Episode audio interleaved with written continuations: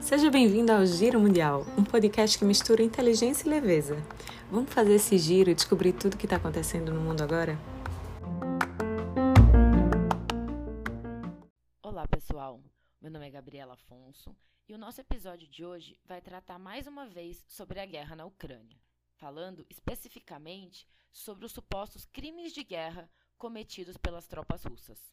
Quando Putin deu início à invasão, em 24 de fevereiro, ele justificou a ofensiva russa no fato de que estaria ocorrendo um genocídio na Ucrânia contra a população étnica russa, que estava concentrada na parte leste do território, na região de Donbass. Mas a Corte Internacional de Justiça já invalidou o argumento de genocídio de russos e ordenou que Putin interrompa a guerra, uma decisão que foi completamente ignorada pelo líder russo. Desde então, a guerra avançou e se aprofundou com uma crescente evidência de que crimes de guerra e crimes contra a humanidade estivessem sendo cometidos. As denúncias foram reforçadas no início do mês de maio por jornalistas que conseguiram entrar em Bucha, uma cidade a 37 quilômetros de Kiev, ocupada por tropas russas por mais de um mês. Esses repórteres encontraram corpos em roupas de civis que pareciam ter sido mortos a queima-roupa, com balas na cabeça ou na nuca, alguns com as mãos amarradas atrás das costas e outros enrolados em plástico e jogados em uma vala, o que são indícios bastante concretos do cometimento de crimes de guerra. Mas afinal, o que é um crime de guerra? Pode até não parecer, mas até na guerra existem regras.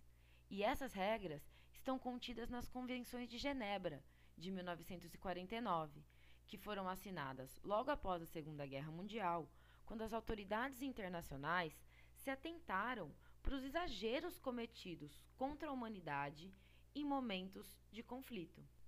Esse conjunto de normas positivadas pelas Convenções de Genebra recebe o nome de direito humanitário e tem como principal finalidade minimizar o sofrimento das pessoas envolvidas no conflito, principalmente os civis. Posteriormente, o Estatuto de Roma, de 1999, que é o documento que deu origem ao Tribunal Penal Internacional, definiu as condutas que tipificam os crimes de guerra. De modo geral, eles acontecem quando uma das partes ataca voluntariamente pessoas e materiais não militares. De acordo com o Estatuto de Roma e as Convenções de Genebra, são tipificadas como crimes de guerra as seguintes condutas: o ataque internacional contra civis e hospitais, matar ou ferir prisioneiros de guerra que já tenham se rendido ou privá-los de um julgamento justo, os ataques direcionados contra pessoas ou veículos envolvidos em ação humanitária, o uso de armas de destruição em massa, como o envenenamento, as armas químicas, as armas biológicas, o estupro, a agressão sexual, além de outras condutas. O genocídio, por sua vez, ele é definido no direito internacional como o assassinato deliberado de pessoas de um determinado grupo nacional, étnico, racial ou religioso, com a intenção de destruir esse grupo. Então, o genocídio ele é um crime de guerra específico, porque ele exige a prova de que houve realmente a intenção de destruir um determinado grupo. Bom, mas e aí, no caso concreto? Quais foram os crimes de guerra cometidos pelos militares russos?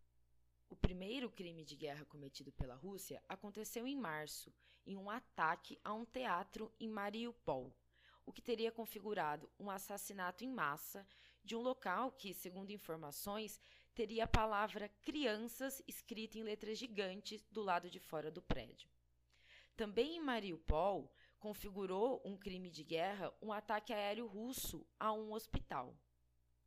Mas a principal denúncia veio com a descoberta de diversos corpos em trajes civis que foram encontrados no início de maio nas ruas da cidade de Bucha.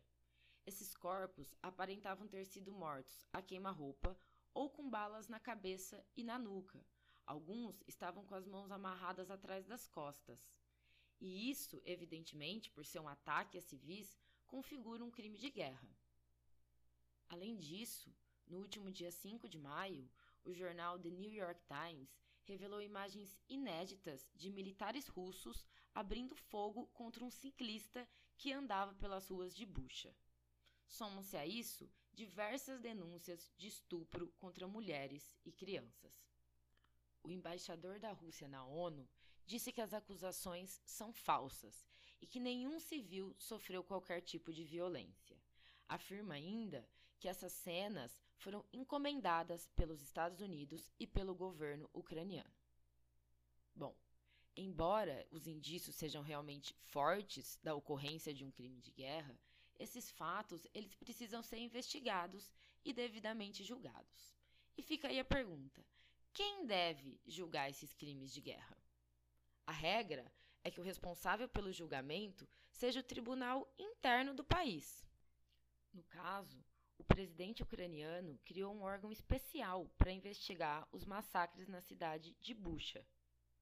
Além disso, no último dia 13 de maio, o tribunal ucraniano deu início ao julgamento de um militar russo de 21 anos acusado de ter matado a tiros um civil desarmado.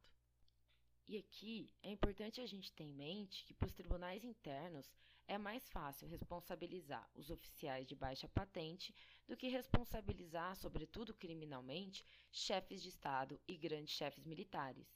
E por isso é tão importante a existência de uma jurisdição internacional. No âmbito internacional, é o Tribunal Penal Internacional e a Corte Internacional de Justiça que se destinam ao julgamento dessas questões. O papel da Corte Internacional de Justiça, que é o principal órgão judicial da ONU, é resolver conflitos e controvérsias jurídicas entre estados. Então, ela sempre vai resolver questões envolvendo duas nações. O TPI, por outro lado, ele tem competência para avaliar a responsabilidade penal dos indivíduos. E é esse, então, o tribunal competente para julgar eventuais crimes de guerra cometidos pelas tropas russas e pelo próprio presidente Vladimir Putin. O Tribunal Penal Internacional ele foi criado pelo Estatuto de Roma em 1998 e começou a funcionar em 2002, de maneira independente e com jurisdição sobre 123 países, que são signatários do Estatuto. Especificamente quanto às partes envolvidas no conflito, a Ucrânia não é um Estado parte do Tribunal Penal Internacional Entretanto, em suas declarações feitas em 2014 e 2015, o país concedeu ao TPI jurisdição sobre crimes cometidos em seu território, retroativamente até 21 de novembro de 2013. Quanto à Rússia, ela chegou a ser signatária do Estatuto de Roma, mas retirou sua assinatura em 2016. Isso não impede o exercício da jurisdição pelo tribunal sobre os seus nacionais, mas certamente torna essa tarefa bem mais difícil. O TPI ele tem competência para julgar quatro crimes: genocídio, crimes contra a humanidade, crimes de guerra e o crime de agressão. E quanto à sua atuação, tem um ponto que merece destaque. A corte, ela tem jurisdição subsidiária, o que significa que um caso só vai ser admitido perante o tribunal quando houver evidências claras de que os tribunais nacionais falharam no julgamento do caso, seja por incapacidade, por negligência, omissão ou por falta de interesse político. Atualmente, existe uma investigação em curso no TPI, iniciada no dia 2 de março, a partir de um pedido da Ucrânia e da denúncia apresentada por 41 países. Essa investigação visa analisar as acusações de crimes de guerra cometidos na Ucrânia desde 2013 até o atual momento. Mas tem mais uma questão relevante sobre a jurisdição do TPI que a gente precisa mencionar. Esse tribunal, ele só julga indivíduos que estejam presentes na corte. Então, mesmo que Putin e outros suspeitos sejam eventualmente acusados perante o TPI, para que um julgamento possa ocorrer, eles teriam que ser detidos em um determinado país que depois os entregasse ao TPI, já que o tribunal ele não tem a sua própria força policial. Então ele depende de cada estado para prender e entregar esses suspeitos. Como nós já mencionamos, A Rússia não é um Estado membro do tribunal, ela se retirou em 2016. E o presidente russo, obviamente, não irá se entregar e não vai extraditar nenhum suspeito. Se um suspeito, por exemplo, fosse para outro país, ele poderia ser preso, mas isso também é muito pouco provável de acontecer. Isso acaba levando a um impasse, a uma limitação prática, já que o julgamento dessas pessoas depende da vontade política e da disposição de outros estados que terão que enfrentar uma provável tensão diplomática no caso de uma eventual detenção. O atual cenário revela que os crimes de guerra cometidos no âmbito do conflito entre Rússia e Ucrânia estão sendo investigados e podem levar os seus responsáveis a condenações em tribunais penais nacionais e internacionais. O desfecho desses casos, no entanto, vai depender de variáveis políticas, que podem retardar por anos ou até mesmo impedir o cumprimento de sentenças. A gente daqui segue acompanhando o desenrolar da questão para trazer as notícias sempre quentinhas para vocês.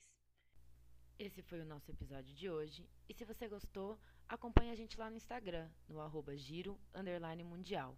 Um abraço e até a próxima!